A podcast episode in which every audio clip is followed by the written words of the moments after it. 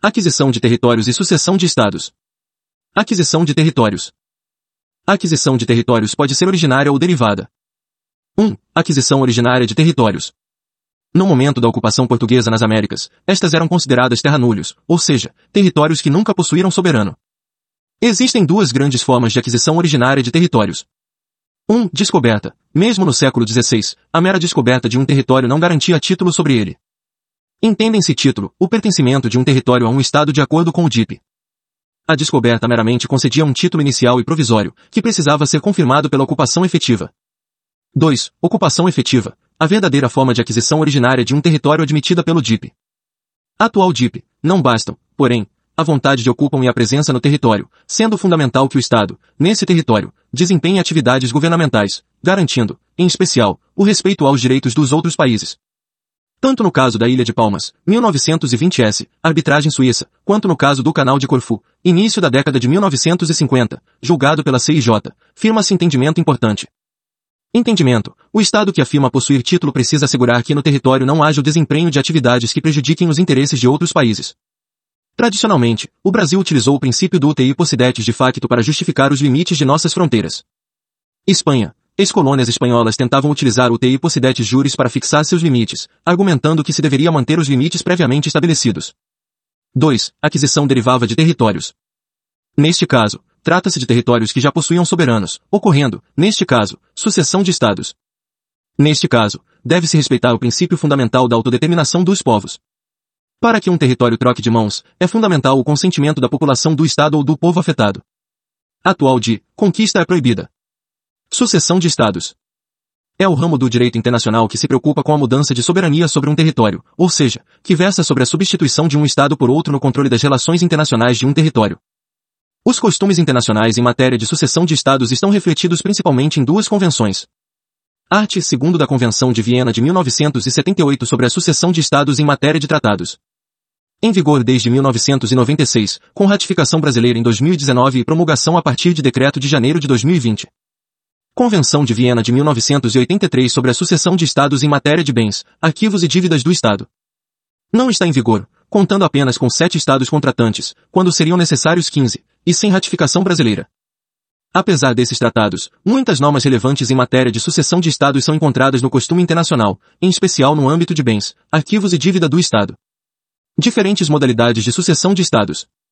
1. Secessão. Parte do Estado predecessor, antigamente chamado Estado sucedido, se declara independente e funda novo Estado, Estado sucessor.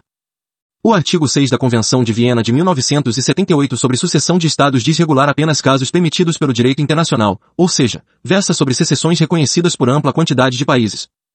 Exemplo Kosovo, por exemplo, não é reconhecido pelo Brasil como Estado independente, não sendo seu caso, portanto, exemplo de secessão ou sucessão de estados. Exemplo casos de secessão comum são Sudão do Sul, Montenegro, Eritreia, etc. O RSS, as secessões de estados da União das Repúblicas Soviéticas Socialistas também são consideradas como tal, sendo a Rússia considerada a continuação da União Soviética como personalidade jurídica internacional, herdando, por exemplo, seu assento permanente do Conselho de Segurança da ONU. Estados de independência recente, quando a secessão envolve a criação de um Estado recentemente novo, ou seja, como consequência de descolonização, 2. Ocupação estrangeira ou 3. Secessão remedial, regras específicas se aplicam. Conceito. Esses estados são aquelas cuja população era anteriormente dependente do estado predecessor, ou seja, quando não tinham participação efetiva. 2. Dissolução ou desmembramento. Neste caso, o estado predecessor deixa de existir e passam a existir dois ou mais estados sucessores. Exemplo Tchecoslováquia, 1993, e Iugoslávia, 1991. 3. Unificação ou fusão. Dois ou mais estados predecessores se fundem em condição de igualdade para formar estado sucessor. Exemplo Iêmen, fusão do Iêmen do Norte e do Sul, e República Árabe Unida, fusão temporária do Egito e Síria. 4. Anexação total.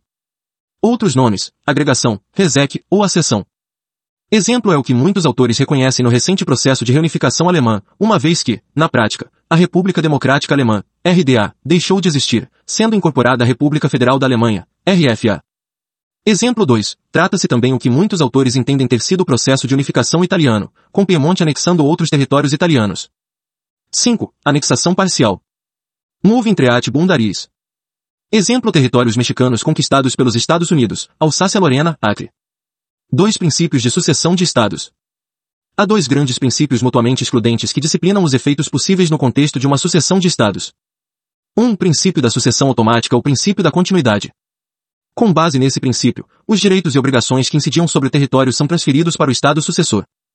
2. Princípio da tábula rasa, Clean Slate Principle, decorrente do princípio da autodeterminação dos povos. Neste princípio, os direitos e obrigações aplicáveis ao território não são transferidos ao Estado sucessor, que pode, agora, estabelecer novos direitos e obrigações. No que concerne à aplicação desses princípios nos diferentes casos de sucessão de Estados, é fundamental compreender como uma sucessão de Estados pode ocorrer. Efeitos de uma sucessão de Estados no que se refere aos tratados.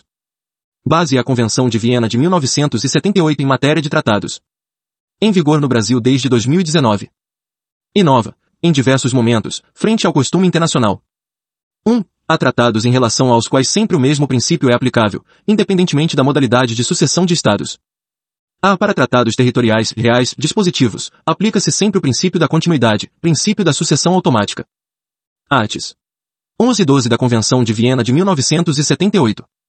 Esses tratados estabelecem situações jurídicas objetivas relacionadas a um território e sua soberania. Por estabeleceram situações jurídicas objetivas, estes tratados têm efeito erga omnes, devendo ser respeitados por todos os demais países. Exemplo acordos de limites, tratados que estabelecem direitos de passagem, tratados que estabelecem zonas desmilitarizadas, etc. Princípio da continuidade. Todos esses tipos de acordos e tratados passam integralmente para o Estado sucessor, juntamente com o território que disciplinam, de Land. Os Estados A e B celebram tratado de limites. O Estado se surge como resultado de um processo de secessão, de acordo com a Convenção de Viena de 1978, o Estado sucessor, C, não pode questionar seus limites com o Estado A. D. Para tratados que demandam uma conjuntura ou arranjo político específico para sua vigência, aplica-se sempre o princípio da tábula rasa. Art. 56, 1 graus, B. Convenção de Viena de 1969 sobre o direito dos tratados, que o Brasil incorporou a seu direito interno em 2009. Acordos de aliança militar, de defesa militar ou de participação em OIS. Exemplo caso a Catalunha se torne independente da Espanha, ela precisava de novo ingresso para fazer parte da OTAN e da União Europeia. Ser para tratados acerca de direitos humanos, também se aplicaria sempre o princípio da continuidade. Atenção! Ainda não se trata de direito internacional positivo, sendo, no momento, posição doutrinária cada vez mais relevante. Não há nada nesse sentido na Convenção de Viena de 1978, e é discutível se haveria já costume internacional nesse âmbito. Brasil, um de seus defensores é Antônio Augusto Cansado Trindade, juiz brasileiro da Corte Internacional de Justiça. Isso impediria o retrocesso em matéria de direitos humanos, ficando sempre o Estado sucessor obrigado a respeitar aquilo que estava acordado anteriormente no âmbito de direitos humanos. 2. Todos os demais tratados dependerão da modalidade de sucessão de Estados verificada para se saber qual será o princípio aplicável. Art. 31 da Convenção de Viena de 1978. Em caso de unificação ou anexação total, se aplica o princípio da continuidade. Ou seja, nestes casos, os tratados firmados pelo Estado predecessor serão herdados pelo Estado sucessor. No costume internacional, o princípio aplicado é o da tábula rasa. Ou seja, o Estado sucessor não carrega consigo os tratados do Estado predecessor. Exemplo caso a República Federativa da Alemanha fizesse parte da Convenção de Viena de 1978 sobre direito de sucessão de Estados em matéria de tratados, ela teria de negociar com os demais países com que a República Democrática da Alemanha havia celebrado tratados, de modo a retirar o território anexado desses tratados e passar a aplicar em todo o território nacional os tratados celebrados pela República Federativa da Alemanha. Como a Alemanha não era signatária dessa convenção, ela adotou o costume internacional, e dessa forma, aplicou o princípio da tábula rasa. Art. 34 da Convenção de Viena de 1978. Em caso de secessão ou dissolução, aplica-se o princípio da continuidade. Art. 15 artigo 17. Em caso de anexação parcial ou de estados de independência recente, descolonização, fim de ocupação estrangeira ou secessão remedial, aplica-se o princípio da tábula rasa. Efeitos de uma sucessão de estados no que se refere a bens, arquivos e dívidas do Estado. Não está em vigor a Convenção de Viena de 1983, que versa sobre o direito de sucessão de Estados em matéria de bens, arquivos e dívidas de Estado. Neste ponto, portanto, utilizasse por referência o costume internacional. Bens. Bens imóveis que se encontram no Estado sucessor quando da sucessão de Estados são a ele transferidos sem que seja necessário o pagamento de compensação. Bens móveis que são vinculados a atividades desempenhadas no Estado sucessor passam a pertencer a este último. Para bens que se encontram no estrangeiro, deve haver distribuição equitativa, preferencialmente por acordo. Arquivos. Devem ser entregues ao Estado sucessor, desde que relacionados a pessoas e atividades em seu território, independentemente de estarem ou não no estrangeiro. Dívidas. Regra geral, divisão equitativa entre o Estado predecessor e o Estado sucessor. O Estado sucessor que possuir a maior parte dos bens e riquezas do Estado predecessor, por exemplo, pode arcar com uma maior parte da dívida. Pode-se, porém, chegar a diferentes acordos por meio de negociação. Em caso de unificação ou anexação total, o Estado sucessor fica com toda a dívida do Estado predecessor, já que este último deixa de existir. Em caso de estados de independência recente, via de regra, nenhuma dívida é transferida, a não ser que a dívida seja local, ou seja, contraída em benefício exclusivo de uma parte do território. Caso o Estado sucessor ficar com esse território em questão, fica ele também com a dívida local. Em verdade, em qualquer tipo de sucessão de Estados, dívidas locais passam a ser de responsabilidade do Estado sucessor que ficou com o território em questão. Em caso de dívidas odiosas, ou seja, aquelas contraídas pelo Estado predecessor para impedir a sucessão de Estados, estas não passam para o Estado sucessor.